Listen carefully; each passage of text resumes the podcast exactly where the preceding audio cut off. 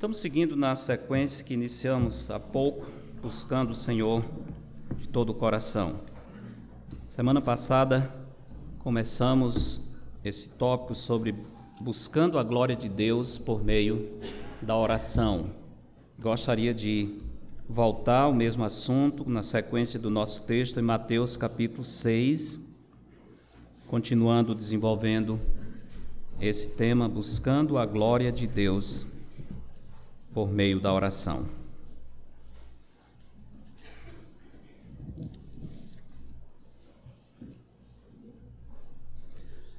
Mateus capítulo 6.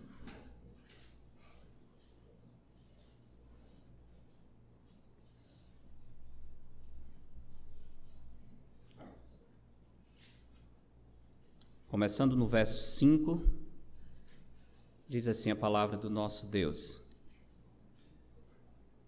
E quando orardes, não sereis como os hipócritas, porque gostam de orar em pé nas sinagogas e nos cantos das praças, para serem vistos dos homens. Em verdade vos digo que eles já receberam a recompensa. Tu, porém, quando orares, entra no teu quarto e fechada a porta, orarás a teu pai que está em secreto, e teu pai que vê em secreto te recompensará. E orando não useis de vãs repetições como os gentios, porque presumem que pelo seu muito falar serão ouvidos. Não vos assemelheis, pois, a eles, porque Deus, o vosso Pai, sabe o de que tendes necessidade, antes que lhe o peçais. Portanto, vós orareis assim: Pai nosso que estás nos céus, santificado seja o teu nome. Venha o teu reino, faça-se a tua vontade, assim na terra como no céu. O pão nosso de cada dia dá-nos hoje. E perdoa-nos as nossas dívidas, assim como nós temos perdoado aos nossos devedores não nos deixes cair em tentação, mas livra-nos do mal, pois teu é o reino, o poder e a glória para sempre. Amém. Porque se perdoardes aos homens as suas ofensas, também vosso Pai celeste vos perdoará. Se, porém, não perdoardes aos homens as suas ofensas, tampouco vosso Pai vos perdoará as vossas ofensas. Vamos orar. Senhor nosso Pai, Graças damos a Ti, por Ti mesmo, Senhor. Antes de qualquer coisa, nossa alegria, nosso prazer, nossa felicidade e esperança és Tu, Senhor. Tu estás acima de todas as coisas, Tu és o nosso tesouro, nosso bem maior, a nossa herança eterna. Agradecemos a Ti o privilégio de ter a palavra do Senhor aqui e esse texto, no Sermão do Monte, onde o Senhor Jesus Cristo nos ensina sobre essa, esse ato tão importante e essencial da oração. Como glorificar o Senhor por meio da oração. Pedimos a Ti que o Senhor nos dirija com o Seu Santo Espírito, possamos ser alimentados, desafiados, exortados e edificados pela verdade da Sagrada Escritura.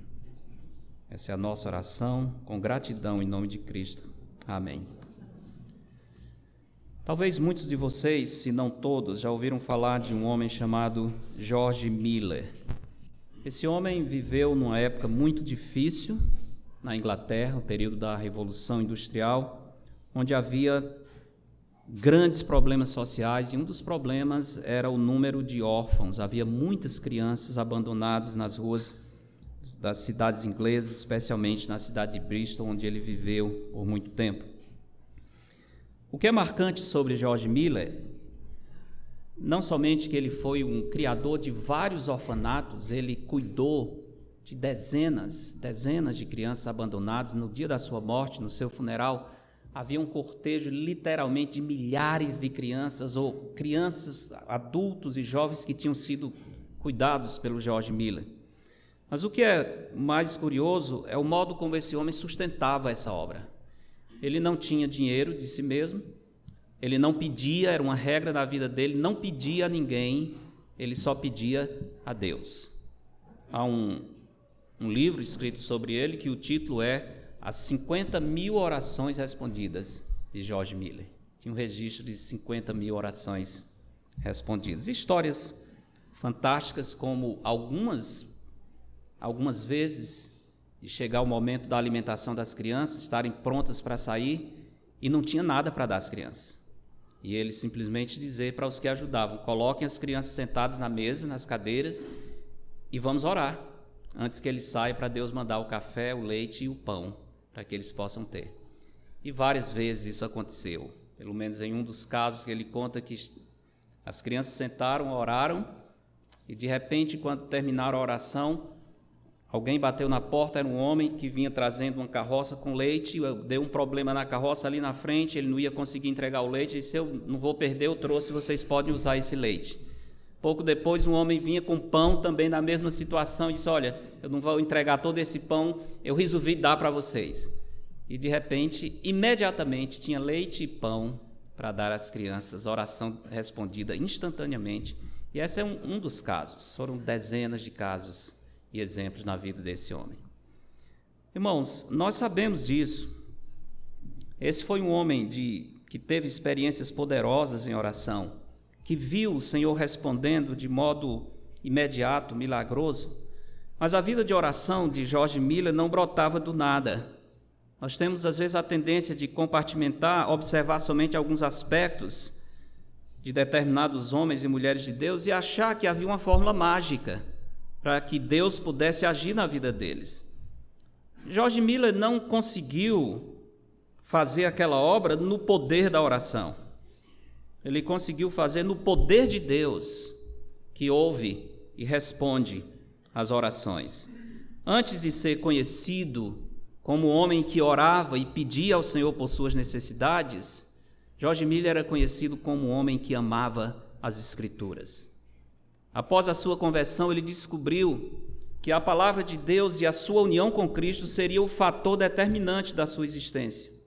Ele teria a Bíblia do início, ele leu a Bíblia do início ao fim, por cerca de 200 vezes durante a sua vida. E ele escreveu: O dia em que não, de, que não dou suficiente tempo à leitura da Bíblia, eu considero um dia perdido. Adotei como regra infalível não começar a trabalhar sem ter estado um bom tempo, um bom espaço de tempo com Deus. O vigor da vida espiritual está em proporção direta do lugar que se dá à palavra de Deus em nossa existência e em nossos pensamentos. Jorge, Jorge Miller não era um homem de oração. Ele era um homem de Deus. Ele andava com o Senhor. A oração era fruto dessa vida de adoração. É muito fácil pegar alguns textos do Novo Testamento, às vezes destacar do seu contexto e criar uma doutrina errada sobre a oração. Por exemplo, em João 14, 13, o Senhor Jesus diz: E tudo quanto pedirdes em meu nome, isso farei a fim de que o Pai seja glorificado no Filho. Promessa fantástica. Muitos pegam esse versículo como se fosse um cheque em branco. Pronto, Jesus está dizendo que tudo que eu pedir, Ele vai fazer. Eu posso preencher o cheque como eu quiser e o Senhor vai é, cumprir o meu desejo. Eles acham que se fizerem os seus pedidos, por mais estranhos que sejam, e terminarem usando a frase mágica em nome de Jesus, tudo vai se resolver. Essa é a visão dos que usam a oração como se fosse uma lista de desejos utilitários pelos quais eu posso manipular o Senhor e obrigar que Ele me atenda. Estou ouvindo um barulho aqui, vocês estão ouvindo? Alguém pode me ajudar porque aí eu fico. A minha voz sozinha já não é muita coisa, duas vezes já viu. Ok, melhorou? Ainda não? Tá bem, o André vai. Vamos ver se tem alguma coisa ligada aqui. Estava ligado aqui, eu acho. Enfim, muitas vezes, irmãos, então temos essa tendência de achar que, porque o Senhor disse que vai atender a tudo o que pedimos, nós temos liberdade. E se usarmos a frase mágica em nome de Jesus, eu acho que muita gente não entende isso. É, com certeza, muitos pregadores da televisão e muitos desses que que fazem a propaganda da fé, eles usam o nome de Jesus como se fosse uma regra mágica, e na hora que eu uso o nome de Jesus, tudo vai acontecer. Não entendem o significado da frase, não entendem o ensino das Escrituras. Orar em nome de Jesus significa orar como Jesus orava. É estar na mesma posição que Jesus estaria, é pedir o que Jesus pedia e ter a motivação que Jesus tinha na sua oração. Se orarmos assim, o Senhor realmente vai nos atender. A promessa ele vai cumprir. Como vimos na semana passada, os discípulos eram pessoas acostumadas com a oração. Mas, uma determinada ocasião, eles chegaram para o Senhor Jesus e disseram: Senhor, ensina-nos a orar, como João ensinou seus discípulos. Não é que eles não sabiam orar, não é que eles nunca tinham orado, é que eles não conseguiam entender por que Jesus orava da maneira como ele orava. A diferença na vida de oração do Senhor Jesus para a vida dos discípulos.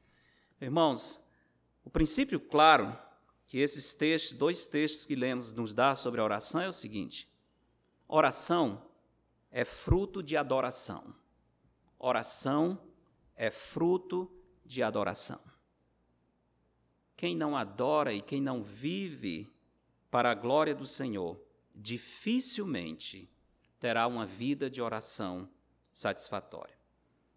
Texto de Mateus 6, 5 a 8, estudamos na semana passada, vimos a linguagem da oração, a expressão da oração, e aprendemos que as nossas orações, elas falam sobre a natureza da nossa adoração.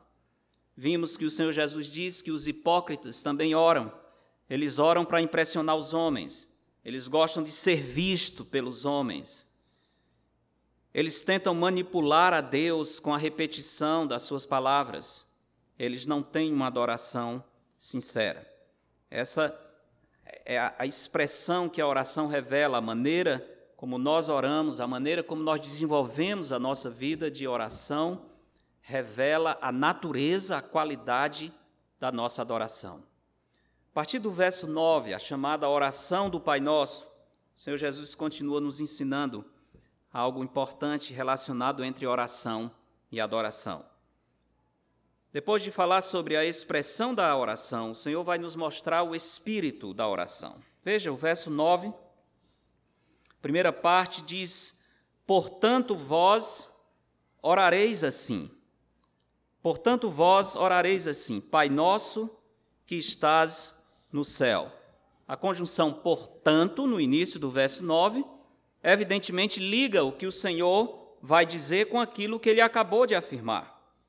Jesus terminou de condenar as orações públicas e hipócritas dos fariseus, porque eles procuravam impressionar os homens e manipular a Deus. Para combater esse erro, Jesus ordena que os seus discípulos orem de maneira privada, entrem no seu quarto, fechem a sua porta, orem ao seu Pai que está em secreto não se preocupem com as pessoas, não tentem impressionar os outros, mas falem com seu pai em secreto. E Deus que vê em secreto vai recompensar.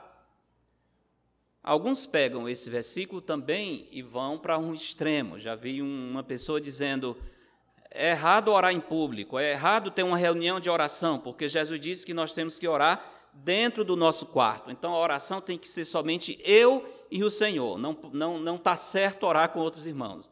Bem, é, eu sei que era uma boa desculpa para aquele irmão que nunca veio no culto de oração.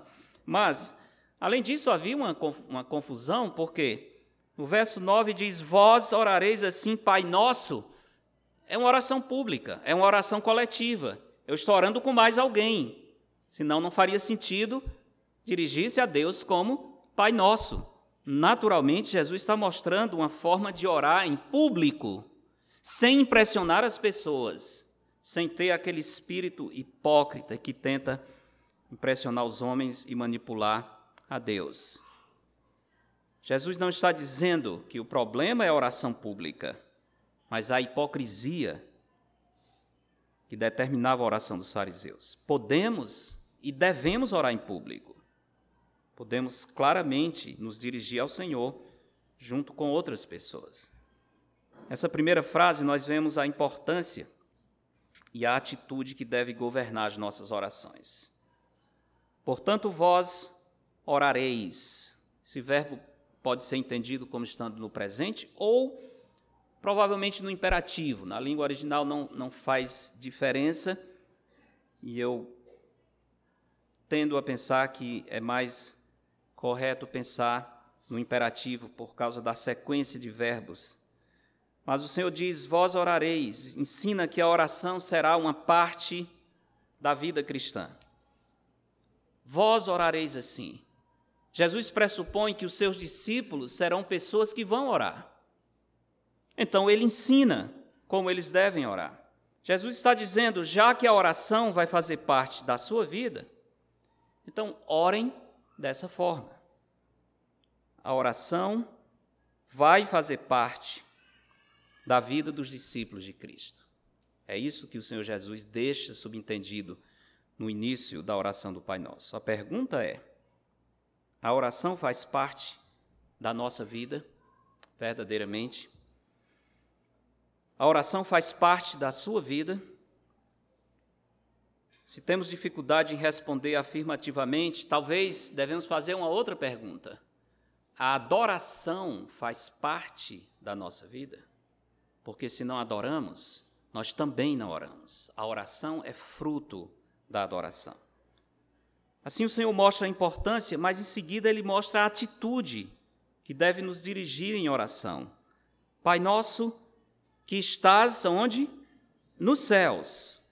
Pai nosso que estás nos céus. A palavra Pai claramente nos indica que a oração é um privilégio dos filhos de Deus. Como filhos, nós chegamos diante do Pai com liberdade, chegamos com intimidade, nós temos acesso livre porque estamos falando com o nosso Pai. Mas ao mesmo tempo, não é qualquer Pai, esse Pai está nos céus, ele é o Altíssimo. Os céus dos céus não podem contê-lo, diz Salomão na sua oração. Então nós chegamos ao mesmo tempo com liberdade, mas também com reverência e santo temor. É o meu Pai, eu estou me dirigindo a Ele, mas ao mesmo tempo Ele é o Altíssimo, o Senhor dos céus e da terra. Uma das coisas que deve caracterizar nossa relação com o nosso Pai Celeste é a honra, porque a honra deve caracterizar a relação de pais e filhos. Quando estamos orando, devemos reconhecer que estamos nos dirigindo ao Pai do céu. Devemos ter cuidado com a motivação que está por trás das nossas orações. Aquilo que aparece em palavras, mas às vezes simplesmente aparece nas nossas atitudes. Acima de tudo, devemos reconhecer que Deus deve ser honrado e a motivação da nossa oração deve ser a honra do nosso Pai Celeste. Nossas palavras estão sendo dirigidas ao Senhor dos céus e da terra. É nosso Pai, mas é o Pai que está nos céus. É bom lembrar, por exemplo, o que Salomão disse em Eclesiastes 5 e 2, ele disse: Não te precipites com a tua boca, nem o teu coração se apresse a pronunciar palavra alguma diante de Deus, porque Deus está nos céus e tu na terra. Portanto, sejam poucas as tuas palavras, sejam pesadas, tenham discernimento, e essas palavras venham de um coração que realmente deseja honrar o Senhor. Gosto de um versículo do profeta Malaquias, capítulo 1, verso 6, ele diz: O filho honra o pai e o servo ao seu senhor. Se eu sou pai, onde está a minha honra? E se eu sou senhor, onde está o respeito para comigo? Diz o Senhor dos exércitos: A vós outros, ó sacerdotes, que desprezais o meu nome. Vós dizeis: Em que nós desprezamos o teu nome? Interessante. O profeta Malaquias traz a mensagem de Deus dizendo: Se eu sou pai, eu devo ser honrado vocês, sacerdotes, não estão me honrando. E os sacerdotes, assim, meio alheios, como quem não está entendendo, diz: E nós estamos desonrando o Senhor? Em que nós estamos fazendo isso? Se você ler o restante do livro de Malaquias, o profeta vai responder de maneira muito clara e direta. Por exemplo, o povo oferecia ao Senhor um culto hipócrita, como Jesus também denunciou os fariseus em Mateus 15. Este povo honra-me com os lábios, mas o coração está longe de mim. Cantamos músicas belíssimas, falando sobre a grandeza de Deus, a santidade de Deus, a causa de Cristo. Assim não foi cantado com o coração, irmãos, nós estamos desonrando ao Senhor. Traziam, ofereciam ao Senhor um culto hipócrita. Traziam, por exemplo, animais mutilados para o sacrifício. O melhor, eles guardavam. Os animais que não tinham utilidade comercial, eles não podiam lucrar, eles ofereciam para sacrifício. Isso é desonra ao Senhor. Alguém que tem essa atitude não tem como orar ao Senhor. Eu li recente, ouvi uma história interessante de um homem que disse que queria dar ao Senhor um dos bezerros que havia nascido na sua fazenda. Nasceram cinco bezerros, um desses é do Senhor. E foi criado para ser doado para o Senhor. Só que veio um belo dia, ele chegou em casa e disse para a esposa: Mulher, aconteceu uma coisa muito triste. que foi? O bezerro do Senhor morreu. Engraçado, né? Por que, que foi o do Senhor que morreu? Não podia ter sido um dos dele? É mais ou menos isso. Oferecemos ao Senhor aquilo que, na verdade, nós não temos mais como aproveitar. Tempo do profeta Malaquias, o profeta diz: Vocês têm desonrado ao Senhor, por exemplo, desrespeitando a aliança com Deus, que foi feita por meio do compromisso conjugal. Vocês têm desrespeitado o Senhor, roubando o Senhor. Ele diz: Em que me roubais? Ele diz: Nos dízimos e nas ofertas. Então havia várias coisas práticas que indicavam que aquele povo estava tratando o Senhor de uma maneira desonrosa. Meus irmãos, se nós queremos saber exatamente se estamos honrando a Deus, se estamos vivendo para a glória do Senhor e assim estamos em condição de orar, observemos as nossas atitudes, ações, palavras e pensamentos. A boca fala do que está cheio o coração. É a vida prática que revela o quanto Deus é honrado ou desonrado na nossa vida. E se Deus não é a pessoa central na nossa vida, nós não temos condições de dizer Pai nosso que estás nos céus. Porque nós estamos ferindo o primeiro requisito, que é de honra a Deus como Pai celeste. A oração é um território sagrado onde coexistem liberdade e responsabilidade. Deus é o nosso Pai, mas também é o Altíssimo. Ele é o nosso amparo, mas também é o nosso Senhor. Ele nos ergue quando caímos, mas também nos ordena a evitar a queda. Foi esse equilíbrio, por exemplo, que faltou a Nadab e Abiú em Levítico 10, os filhos de Arão. A nossa liberdade diante de Deus jamais deveria diminuir a nossa responsabilidade perante Ele. Esse é o espírito da oração, a atitude da oração, o respeito, a honra para com o Senhor. Quando isso existe, a oração vai fluir na nossa vida como um fruto natural desse relacionamento honroso que agrada a Deus. Segunda parte do verso 9 e o verso 10 vão mostrar a essência da oração. Próxima frase diz: Santificado seja o teu nome, venha o teu reino, faça-se a tua vontade, assim na terra como no céu. Aqui entra a próxima parte na oração do Senhor. Começam as petições. Primeiro, a invocação, Pai Nosso, que estás nos céus, e logo em seguida começam as petições. São seis petições na oração do Senhor. Essas petições, curiosamente, são feitas por meio de verbos no infinitivo. Por exemplo, santificado seja o teu nome, está na, na forma, na forma do. Eu falei o quê? Infinitivo foi? É imperativo que eu queria dizer. Ah, Imperativo, santificado seja o teu nome. Imperativo é a forma verbal que se usa para dar ordem. ou para expressar um desejo muito forte. É essa a ideia. Não é uma obrigação, não é que nós estamos orando, ordenando o Senhor, mas é quase isso, dizendo: Senhor, nós queremos tanto isso, que nós estamos quase exigindo que o Senhor seja santificado, que o Senhor faça qualquer coisa, para que o seu nome seja santificado, para que o seu reino venha a nós. Que o Senhor faça qualquer coisa, para que a sua vontade seja feita na nossa vida, assim como é no céu. A forma verbal aqui é quase pedindo para o Senhor ordenando o Senhor que faça. A pessoa está orando dizendo: Senhor, esse é o meu desejo. É um desejo tão forte que eu estou exigindo que o Senhor me atenda. Primeira exigência que é feita aqui é: santificado seja o teu nome. Santificado seja o teu nome. O que significa isso? A palavra santificado significa separado, colocado à parte de tudo aquilo que é impuro ou contaminado. A palavra santo significa separado. Também significa consagrado, exaltado, adorado ou magnificado. Senhor, magnificado seja o teu nome, adorado seja o santo nome do Senhor. O que significa o nome? O nome significa a pessoa de Deus.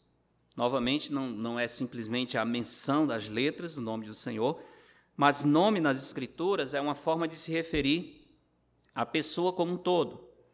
Embutidos no nome de Deus estão a sua reputação, as suas virtudes, o seu ser eterno e inigualável.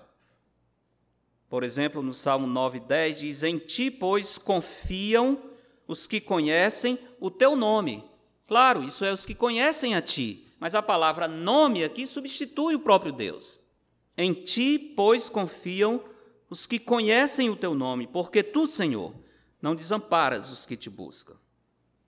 Essa petição, santificado, magnificado, consagrado seja o seu nome, é a base de tudo mais no restante da oração. É a principal petição da oração do Senhor. Santificado, consagrado, magnificado seja o Senhor. Todas as outras, as cinco petições em seguidas, seriam meios pelos quais Deus pode ser santificado. Mas essa petição inicial é a base de toda a oração. Quando nós oramos, irmãos, antes de qualquer coisa, antes de qualquer coisa, nós devemos querer a honra do santo nome do Senhor, mais até do, do que o suprimento das nossas necessidades. Tem algumas, alguns exemplos muito claros na Escritura. Por exemplo, veja Josué, capítulo 7, um momento especial quando Josué está orando ao Senhor. Josué, capítulo 7, esse capítulo narra a derrota dos filhos de Israel perante a cidade de Ai. Eles vinham conquistando todas as cidades, mas aqui eles têm a sua primeira derrota naquelas campanhas militares de conquista da terra de Canaã. E isso foi algo muito triste. Israel voltou envergonhado para o acampamento, e Josué, o líder, o capitão da conquista, vai diante do Senhor para falar com o Senhor sobre essa derrota. Veja, no verso 6 diz: Então Josué rasgou as suas vestes, se prostrou em terra sobre o rosto perante a arca do Senhor até a tarde, ele e os anciãos de Israel. Isso indica profunda tristeza. Estavam arrasados com aquela situação. Ficaram prostrados diante do Senhor até a tarde, ele e os anciãos. Deitaram no, e deitaram pó sobre a cabeça. Verso 7 começa a oração de Josué. Disse Josué: Ah, Senhor Deus, por que fizeste esse povo passar o Jordão para nos entregares nas mãos dos amorreus, para nos fazerem perecer? Tomara nos contentáramos com ficarmos da além do Jordão. Ah, Senhor, que direi? Pois Israel virou as costas diante dos seus inimigos. Ouvindo isto, os cananeus e todos os moradores da terra nos cercarão e desarraigarão o nosso nome da terra. E então, que farás ao teu grande nome? Aqui está a preocupação de Josué. Ele está triste, sim, com a derrota. Ele gostaria de ter vencido. Ele está sentido pelos que morreram. Ele está triste com as perspectivas do que, que vai ser daqui para frente. Mas não é essa preocupação. A maior tristeza de Josué, o que realmente preocupa Josué, não é a derrota, não é a necessidade da vitória, é o santo nome do Senhor. Como Moisés também lembra quando o Senhor, pelo menos duas vezes, disse para Moisés: Afaste-se do povo, eu vou destruir todo mundo. E farei uma grande nação a partir de ti. Uma ocasião dessas foi quando os, os espias voltaram com aquele relatório incrédulo. Todo o povo começou a murmurar. O Senhor disse: Moisés, eu vou resolver isso. Se afaste, eu vou destruir todo o povo.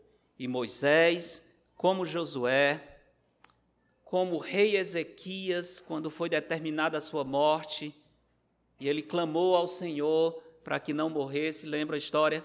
Muito interessante.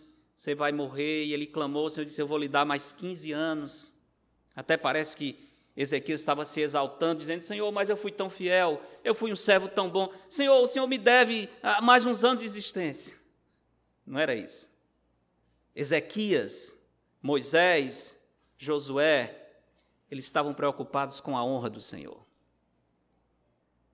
O que, faz, o que será do teu grande nome, Senhor? O que será? Como as nações vão ver o Senhor? Senhor, tu és santo, tu és o Rei da terra, tu és o Senhor dos céus. Senhor, como fica a tua reputação diante de todos esses povos? Para quem nós anunciamos que tu és o único Deus? Senhor, zela pelo teu santo nome. Não estamos tão preocupados com os que perderam, com os que morreram, nem tão preocupados com a possessão. Estamos preocupados com a honra do Senhor. Nós queremos que o seu nome seja santificado. Essa é a preocupação, irmãos. Quando nós oramos, mesmo que nós temos necessidades, mesmo que às vezes nós vamos para os braços do Senhor em momentos de grande angústia, com grande peso, com grande dor, querendo que o Senhor repare grandes feridas. A nossa maior motivação não é obter do Senhor o suprimento das nossas necessidades. Nossa maior motivação é que o santo nome de Deus seja honrado, que Cristo seja glorificado. Quer ele atenda positivamente ou negativamente, não interessa. O que interessa, Senhor, é que no meio disso, santificado seja o seu nome. Essa é a motivação, irmãos, que deve estar por trás de todas as nossas orações. Por isso estou dizendo, a oração é fruto de adoração. Quando adoramos verdadeiramente o Senhor, a oração vai brotar na nossa vida como resultado natural. Devemos, portanto, pedir que Deus seja exaltado, mas devemos pedir também os meios pelos quais Deus será exaltado. O primeiro deles é pela manifestação do seu reino. Santificado seja o teu nome, venha o teu reino, venha o teu reino. Deus é Rei dos reis, Senhor dos senhores. O trono do Senhor é eterno, seu domínio é absoluto. Os homens se revoltam contra o Senhor, como diz o Salmo 2, eles se enfurecem, eles falam coisas vãs, eles tentam romper os grilhões, mas nada disso funciona. O Senhor continua sendo o Rei dos Reis e o Senhor dos Senhores. O seu trono é eterno. Ele é o Rei eterno. Nabucodonosor, o grande e orgulhoso imperador da Babilônia, foi quem fez uma das mais bonitas declarações sobre o reino, o domínio do Senhor. Ele diz: Todos os moradores da terra são por ele reputados em nada. Segundo a sua vontade, ele opera com exércitos dos céus e os moradores da terra. Não há quem lhe possa deter a mão, nem lhe dizer: Que fazes? Por quê? Porque um pouco acima ele diz: O seu domínio é sempre eterno, o seu reino é de geração em geração. O Senhor não será rei, ele é rei. Ele já reina eternamente. Ainda assim, o Senhor diz para nós pedirmos que venha o seu reino. Há um aspecto em que o reino do Senhor, o domínio do Senhor, que ainda não está sendo visivelmente percebido na terra, ele pode começar a ser percebido a partir do reinado do Senhor no nosso coração.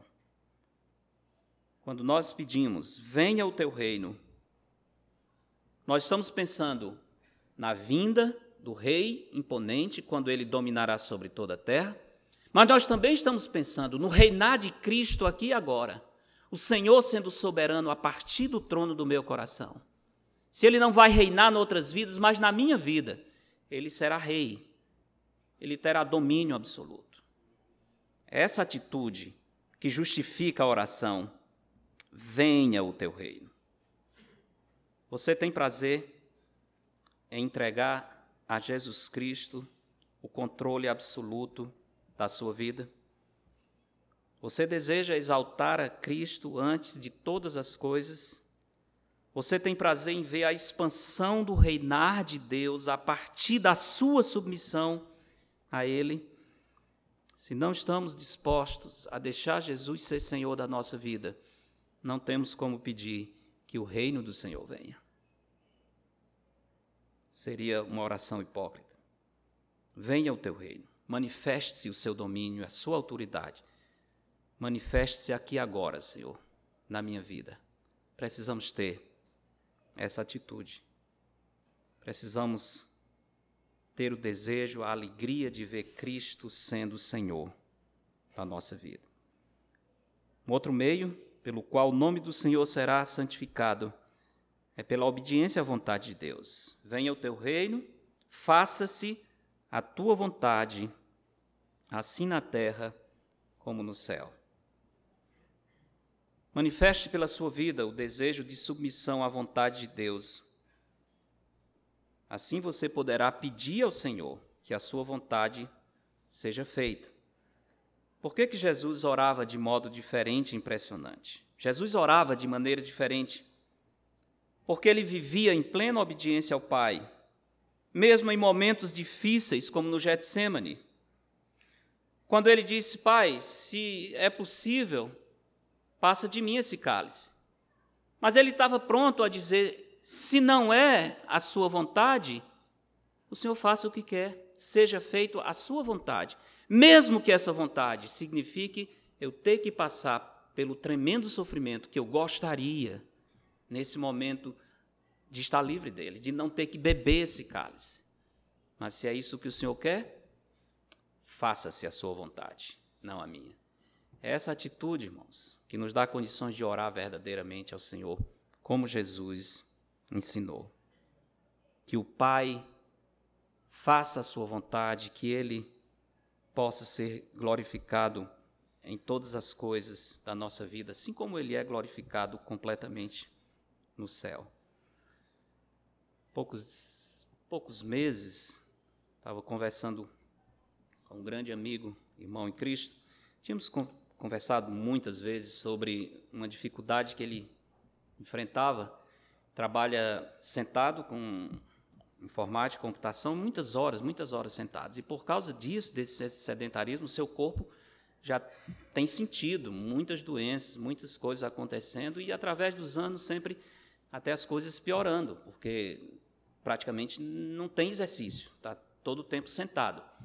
E sempre que a gente conversava e falava, ele dizia, eu vou, não, eu vou, eu vou cuidar, vou cuidar. Daí passava um tempo, a gente se encontrava, não, ainda não.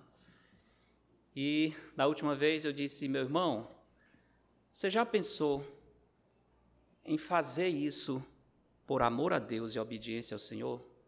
Você já pensou que ao você cuidar do seu corpo, você está exaltando ao Senhor.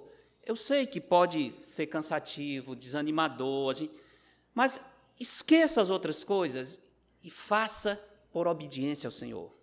Faça para a glória de Cristo. A resposta dele disse: Eu vou fazer. E até hoje ele está fazendo. De vez em quando falamos, ele diz: realmente mudou, porque agora eu estou fazendo para a glória de Cristo. Não estou eu tenho os benefícios certamente no meu corpo, mas eu estou fazendo para a glória de Cristo. Que grande bênção, irmãos. O desejo de ver a vontade de Deus sendo feita na nossa vida, o desejo de ver o nome do Senhor honrado, afeta todas as coisas da nossa vida, nos dá até coragem de fazer exercício físico, até nos motiva a parar e pensar naquilo que agrada ao Senhor quando nós nem temos pensado. Mais uma vez, notamos que a adoração é a base da oração. Quem não adora, não pode orar.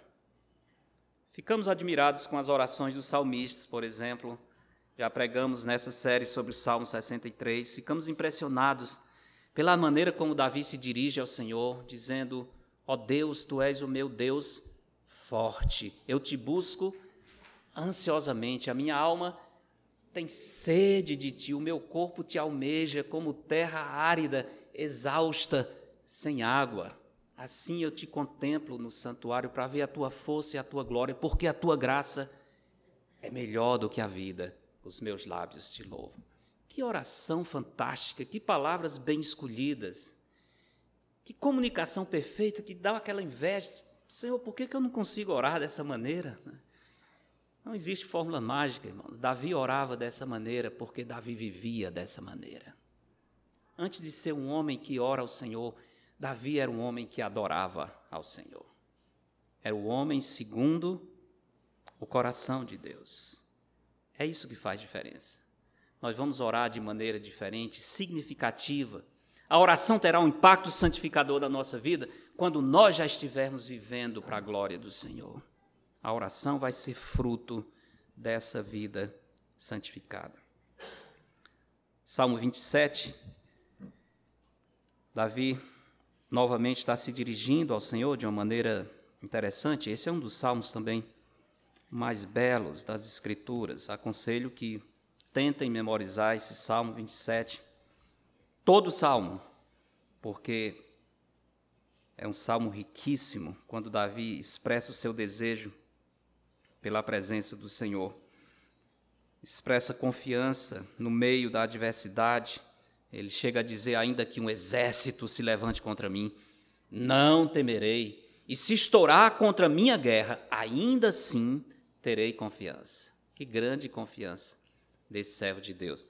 Mas me chama a atenção, no verso 7, Davi continua orando, ele diz: Ouve, Senhor, a minha voz, eu clamo, compadece de mim e responde.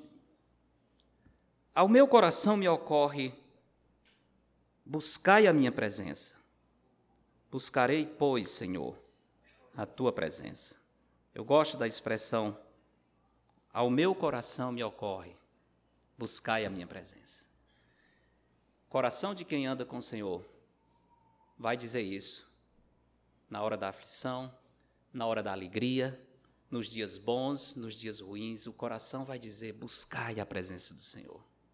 Não vai ser preciso nada não vai ser preciso um programa especial, não vai ser preciso técnica. É natural, brota da alma que adora o Senhor.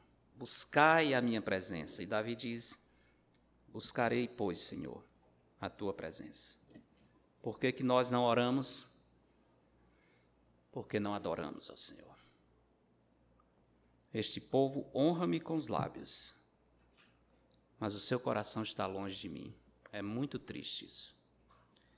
Mas precisamos ser honestos, descreve muito da nossa vida. Honramos com os lábios, mas o coração, a alma, está longe do Senhor. Nesse estado, nós vamos ensaiar algumas orações. Serão todas expressões religiosas e mecânicas, algumas hipócritas. Se for somente com os lábios e o coração não tiver com o Senhor, nós nunca vamos orar como Jesus orou. E a oração nunca terá um significado tão importante na nossa vida. Deus, nosso Pai, queremos agradecer por essas lições maravilhosas do Senhor sobre a oração. Pedir a Ti, Senhor, que nos ensine a buscar a Tua presença, viver para a Tua honra e glória. Nos ajude a ser aquele servo que, comendo ou bebendo ou fazendo qualquer outra coisa, façamos tudo para a glória do Senhor. E vivendo assim, Senhor, a oração vai ser um fruto natural desta adoração. O Senhor será santificado na nossa vida. E assim nós poderemos pedir a vinda do seu reino, podemos pedir o cumprimento completo da sua vontade, poderemos pedir que o Senhor nos dê o pão de cada dia para que o seu nome seja glorificado, poderemos pedir perdão dos nossos pecados para a glória do Senhor. Todas as coisas, Senhor, serão feitas para ti. Que o Senhor nos atraia que o Senhor nos corrija, que o Senhor nos limpe o nosso coração e assim, vivendo em adoração, possamos viver aos teus pés. Em nome de Jesus. Amém.